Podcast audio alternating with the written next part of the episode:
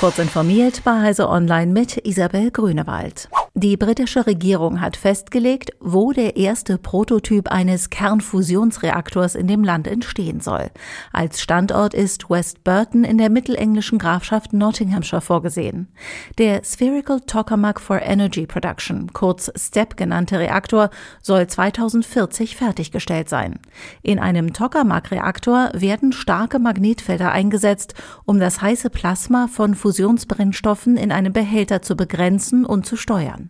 STEP soll nicht in Form eines Donuts gebaut werden, wie andere derartige Projekte, sondern wie ein entkernter Apfel, also kugelförmig. Dadurch soll der Reaktor kleiner ausfallen als etwa der International Thermonuclear Experimental Reactor, der momentan in Frankreich gebaut wird. So könne das Magnetfeld effizienter aufgebaut und STEP vergleichsweise günstiger werden.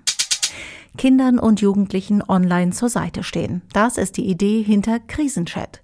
Die Chat-Plattform erhielt jetzt den ersten deutschen Kinderschutzpreis. Der Preis soll künftig regelmäßig Menschen, Initiativen und Projekte würdigen, die sich durch besondere Leidenschaft, Kreativität und Professionalität im Kinderschutz auszeichnen. In der Corona-Pandemie hatten drei 18-jährige Schüler die Idee, Kindern und Jugendlichen rund um die Uhr Hilfe in persönlichen Krisen zu bieten. Ihr psychosoziales Beratungsangebot Krisenchat hat sich in dieser kurzen Zeit zu einer wichtigen Säule des Kinder- und Jugendschutzes in Deutschland entwickelt, erklärte die Jury. Die Initiative arbeitet mit Kliniken, Anlaufstellen, Ärzten und Einrichtungen der Kinder- und Jugendhilfe zusammen. Die US-amerikanische Weltraumfirma Firefly Aerospace kann einen Erfolg vermelden. Mit ihrer Rakete Alpha konnte sie drei Satelliten in den Orbit bringen.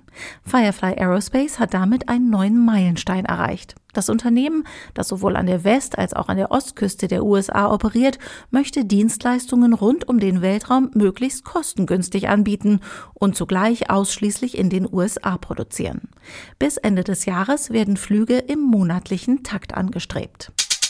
Zu Beginn der Pilzsaison raten die Bayerische Mykologische Gesellschaft, kurz BMG, und die TU München zur Vorsicht. Pilz-Apps werben damit, Pilze anhand eines Fotos bestimmen zu können.